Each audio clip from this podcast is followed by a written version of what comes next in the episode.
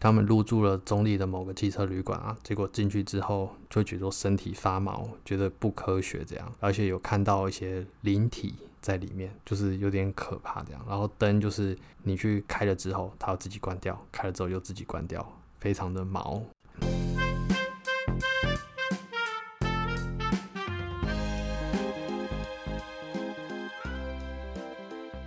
Hello，大家好，我是阿宝。现在是农历七月，所以我们今天这集就要来应景一下，做一个鬼月还有七夕的内容。其实我自己也忘记有这件事情的发生，因为我上过很多节目，然后有些人问说，有没有经过什么特别的事情啊，就是鬼故事之类，然后我都会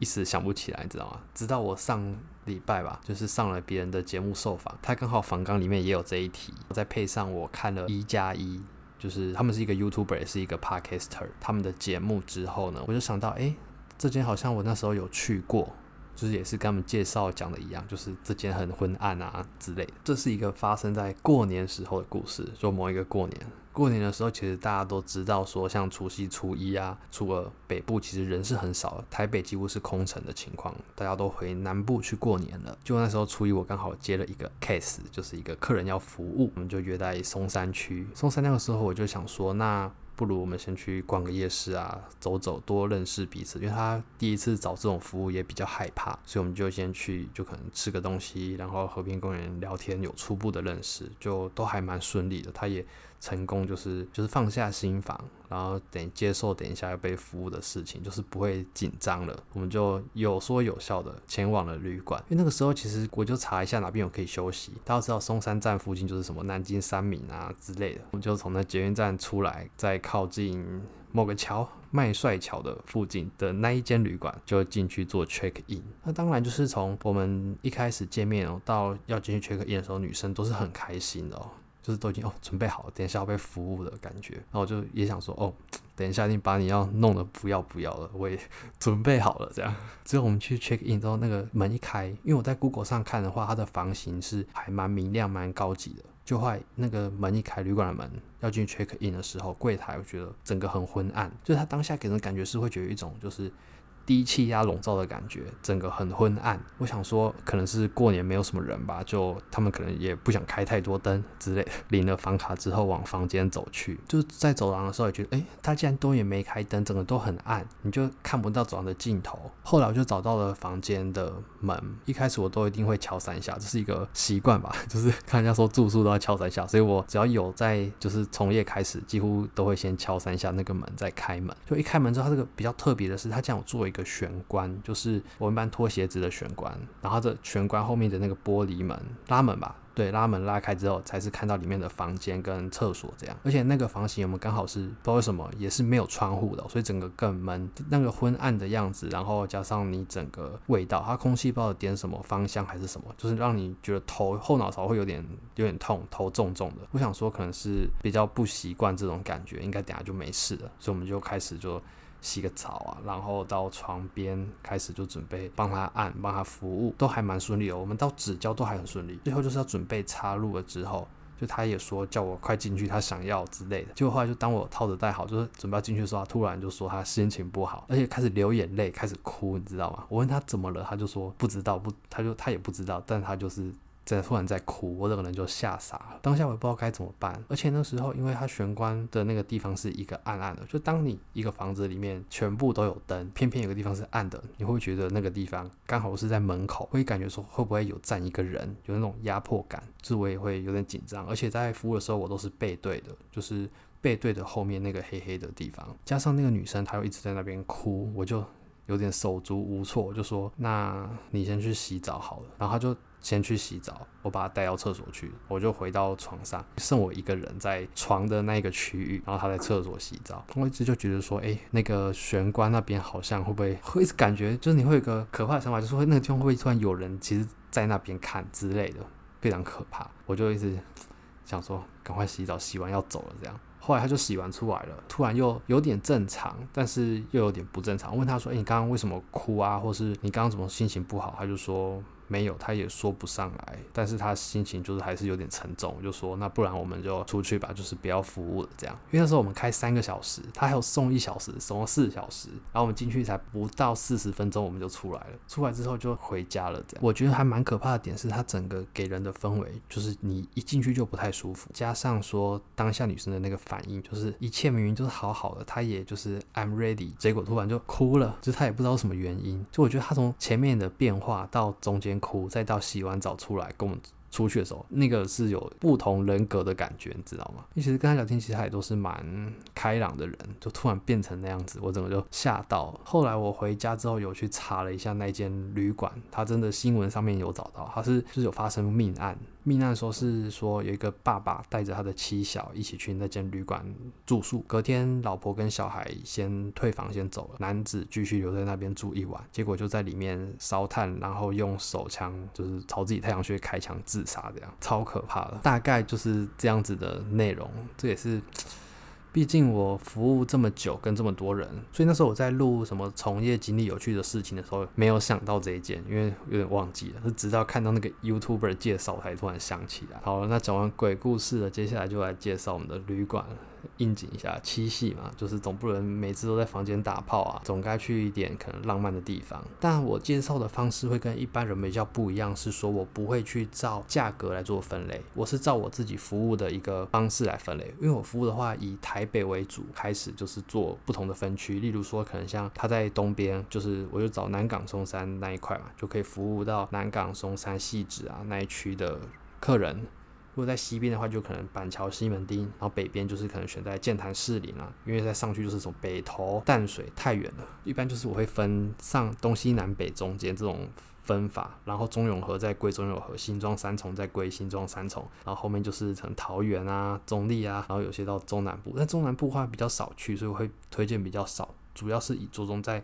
整个大台北跟新北地区为主的介绍。这边要跟大家讲一下，就是你在做旅馆选定的话呢，最好是不要只看 Google 上面。我一般都会看可能 Google 的那个访客的相片，但我发现，因为有些其实他们饭店在拍的时候会上传自己的照片嘛，一定都是很漂亮、最漂亮的那个部分，有些可能是好几十年前的，可能刚开业那时候的照片，所以我觉得那个不太准。所以一般会建议大家真的要找房间的话，你可以去 IG、Instagram。上的话，那个地标的地方，你打那个房间的名字，因为一定会有人会在打卡嘛。打卡时候会抛出最真实、最能呈现那个房间的样貌，就不会说有什么被照片骗到的问题。所以一般我都会建议大家，就是像我自己会在 IG 上先看那个地标，别人去的时候他拍的照片是怎么样，所以才决定说要不要住这一间，是一个比较真实可以参考的例子。再来就是关于订房，基本上订房的话，我是用两个 App 为主，一个就是方闹，方闹就是专门订休息的比较多，可能说我今天约。了几点好了，我可以先前几天在那个时间点先订房，就不用怕说到现场没有空位，还要在那里等。的那种窘境，加上用 FunNow 的话，它会有住宿完之后，它会有一个评分，可以再换取一些那种点数。那个点数是一点可以抵一块钱，你之后可以直接折抵。我就说对休息来讲话还蛮实用的，而且有些白金会员的话，他会送你时间，或是帮你升级房型，也是都有。然后第二个就是住宿的话，我会用 Agoda 订，我就基本上都用这两个居多，这样跟大家分享一下。我先介绍的就是红线上面好，北边为主，例如说可能像。士林剑潭啊，新北投淡水那个方向的，我统一都会在剑潭站。剑潭站的话，一出来有两间旅店，一个叫天阁酒店，另外一间叫天云旅站。这两家是同个集团。我会推这间的原因，是因为它有些房型，你外面阳台看出去，对面就是跟捷运站是平行的，你可以看到捷运开过上面的人，这种刺激感，有些女生就喜欢在被压在那个玻璃上面被人家干，或是直接到外面的阳台去做爱，想象着对面的捷运经过。那个人有跟你对到眼，看到你们在活春宫之类的这种刺激感。那、当然，这间也是有一个故事存在，你之前也是没有讲过。就是我在有一次服务的时候，那个女生她是约下班包夜的哦，所以我们就找了刚刚的那间旅馆，就是天云旅站，就是直接在里面住宿。她住宿想说今天要干整晚了，结果我们做第一次的时候。一般我都会先射嘛，射完之后气球会去装水，就是保险套会装水变水球。就果发现的时候第一发，妈的保险套就破了，就是水球竟然有水水漏出来，我就很紧张啊。那他也很紧张，因为本来想好要做整晚，结果第一发就发生这种事情，而且现在已经半夜十点多十一点了，附近的药局都关了，你知道吗？我赶快 Google 这附近的全部的药局，每家打去问，都已经要关要关了，就最后问到一家在士林夜市里面的一间小药局，赶快就飞奔过去叫他等我，先不要关，我要去买避孕药，这样就是也是一件蛮难忘的事情啊。毕竟我服务过这么多人，两百多人里面只有这一件是保险套有破掉了。就是唯一一件闹鬼的是唯一一件这样，好，再拉回来，就是以士林地区，甚至在上去的话，一般我都是以这两间为主，比较方便，而且在捷运站一出来，然后也有这种刺激的玩法可以玩，或是下次你可以尝试着 maybe 带无线跳蛋去逛士林夜市之类的，也是有可能。然后再来就是以大直地区，大直地区大家应该都知道，就是美丽华嘛，美丽华那边就是专门可以服务文湖线的客人，一般都是以维格大家最知道，那还有一间就是木兰，我自己很很推那一间。就是以维格来说好了，林森北跟大直我会比较推大直的，因为林森北在比较市区，而且它比较旧一点，但是在市区它的房价又会比较贵，所以一般来讲话，我在市区有其他选择，不会选维格，在大直的话才会选维格跟木兰。维格的话它有几个房型，但是你要先了解清楚，大直的话它是有分车库房跟一般房。什么叫车库房？车库房就是你要开车才能走那个通道，然后车子停楼下，就是那个房间的下面是车库，可以停车，就是汽车旅馆。然后另外一部分就是要从大厅的 lobby 进去 check in，拿房卡再上去，就是一般人住宿的地方。那个时候我第一次去，我不知道，我就跟客人两个就是手牵手走那个 汽车的地方，他就说：“哎，先生，那没有开车要走另外一边哦。”然后就很尴尬的去再走到另外一个路口这样。因为我之前去的大部分汽旅都是汽车跟人步行啊，都是走同一个车道，啊，没想到这间它是分开的。然后这间大直的维格，我比较推的房型就是马克之 mini 房无障碍房这一间我还蛮推，因为这间它有那种按摩长椅，就是躺椅，你知道吗？一般来讲，我服务的话会比较。重视卫浴空间。跟有没有躺椅才可以洗残废澡，跟那种就是情欲按摩。如果说真的不行，在市区的话，才会在床上，不然一般有那种气旅会有可能躺椅啊、S 型那种椅子啊，然后就会选在那边做服务，会比较适合。好，我刚说的马克之 mini 房这个无障碍房的话，它除了有按摩长椅可以在上面做按摩以外，它的床上是天花板哦，是做镜子的，所以当女生在床上你们做爱的时候，它是往上是可以看到镜子里面的你们，就是有种羞耻感。我觉得气氛还不错。再来就是阳光 SPA 房，这个房型我也蛮推荐，因为它也是里面有躺椅，所以你可以在那个躺椅上面专门的帮客人去做油压，然后还有情欲按摩，就是蛮适合的。这两个房间是我蛮推。再来还有一个房型，就是叫五叠什么的，忘记了，它就是里面有吊床，你知道吊床，除了一般的床以外，还有一个是吊床，就是像巨大版床型的那种荡秋千的感觉，你可以在吊床上面。做调情或是做爱也可以，就是 你跟着晃整个床，就像在大型的秋千上面做爱的感觉，就是也是蛮特别的。我推荐这三个房型给大家。再来就是木兰，就是我还蛮喜欢的。木兰的话有两个房型我也蛮推，一个就是花舞房型。花舞房型的话，它是有那种躺椅，然后就是整个也是很适合做情侣按摩，浴缸又很大，就是浴室一定要大。然后还有一种就是水舞房型，水舞房型里面是有水池的，就是游泳池哦。你那个房间外面打开玻璃，外面直接一个小小的户外游泳池，然后你就可以户外开始可能玩水啊，在户外坐到里面这样，从内坐到外。从外做到内，就是不同情境感，也是很推荐给大家的。接下来要推荐的就是南港区的选择，我是觉得不太多啊。南港汐止那边，所以它变化一般讲，大家可能比较知道，就是例如说什么南港探索，那我就觉得比较旧一点。我觉得气旅来讲好了，有些的感觉不一定是给人家是舒服的，就是它虽然是有情境氛围，像我自己就很不喜欢那种南洋风，有些甚至里面还给你种那种植物的，你知道吗？花花草草啊，那种大型植物之类的，南洋风那种就。我觉得很不 OK。再来就是里面的东西太多木头那种古典的，我也觉得比较不喜欢。就是我希望是比较现代一点的，然后有那种可能躺椅也好啊、水床啊，或是比较大淋浴空间这样子。所以南港选择我是不太多，就只去过探索。然后接下来要介绍就是像可能绿线啊，前面讲绿线嘛，就是之前我去闹鬼的那一间我没有介绍以外，还有一间不错，就是洛基大饭店、南京店，跟它旁边一间叫有缘饭。饭店有没有的有花园的园，这两间还不错，就是因为那一条路上大家知道什么很多嘛，银行超多，走没两三步就一间银行，整条都是银行街。那时候我会在这两间服务，都是因为刚好银行的柜员下班了，就是银行的小姐姐，那个腿真的还穿丝袜，直接下班跟你开房间。不错不错，那这两间比较推，就是环境也不错啊，这种是饭店型的，浴室空间也还可以，还可以泡澡之类的，就是现代风，不会说老旧，就是蛮 OK 的。当然会选在这两间，是因为就是刚好那附近就是银行的客人，就是都是在这两间会比较方便啊。有时候可能加班完结账，可能结比较久，然后下班就选那边，他们也比较轻松。所以对我来讲的话，那两间算是客人的需求取向吧，族群就是都是以行员为主，就是银行的员工。所以就会选在那边。再来就是介绍北车那一带，那一带的话，很多都是以那种就是连锁的休息的那种居多啊，就是可能在补习街里面，或是某一个电梯上去的某一层楼。我觉得那个隔太多间，而且太小，我不是很喜欢啊，就是很味道跟环境。但是那附近我要推一间蛮多网美去拍照的，叫做北门那个台北市民酒店，它是有一串英文，但它的中文好像叫台北市民酒店。在北门那边，它有很大片的落地窗，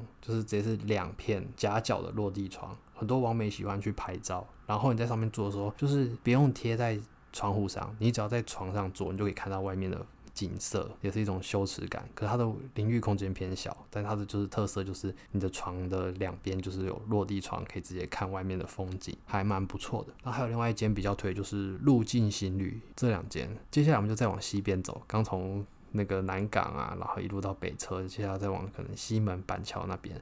那一带的话，我会主要是着重在板桥地区为主。那一带板桥地区的话，就是以府中站一出来就是四周都是旅馆，而且有些客人他可能从南部、中南部上来的高铁板桥出来又很近。府中那边的话，就算板桥，我会推几间还不错的。第一个就是凯撒，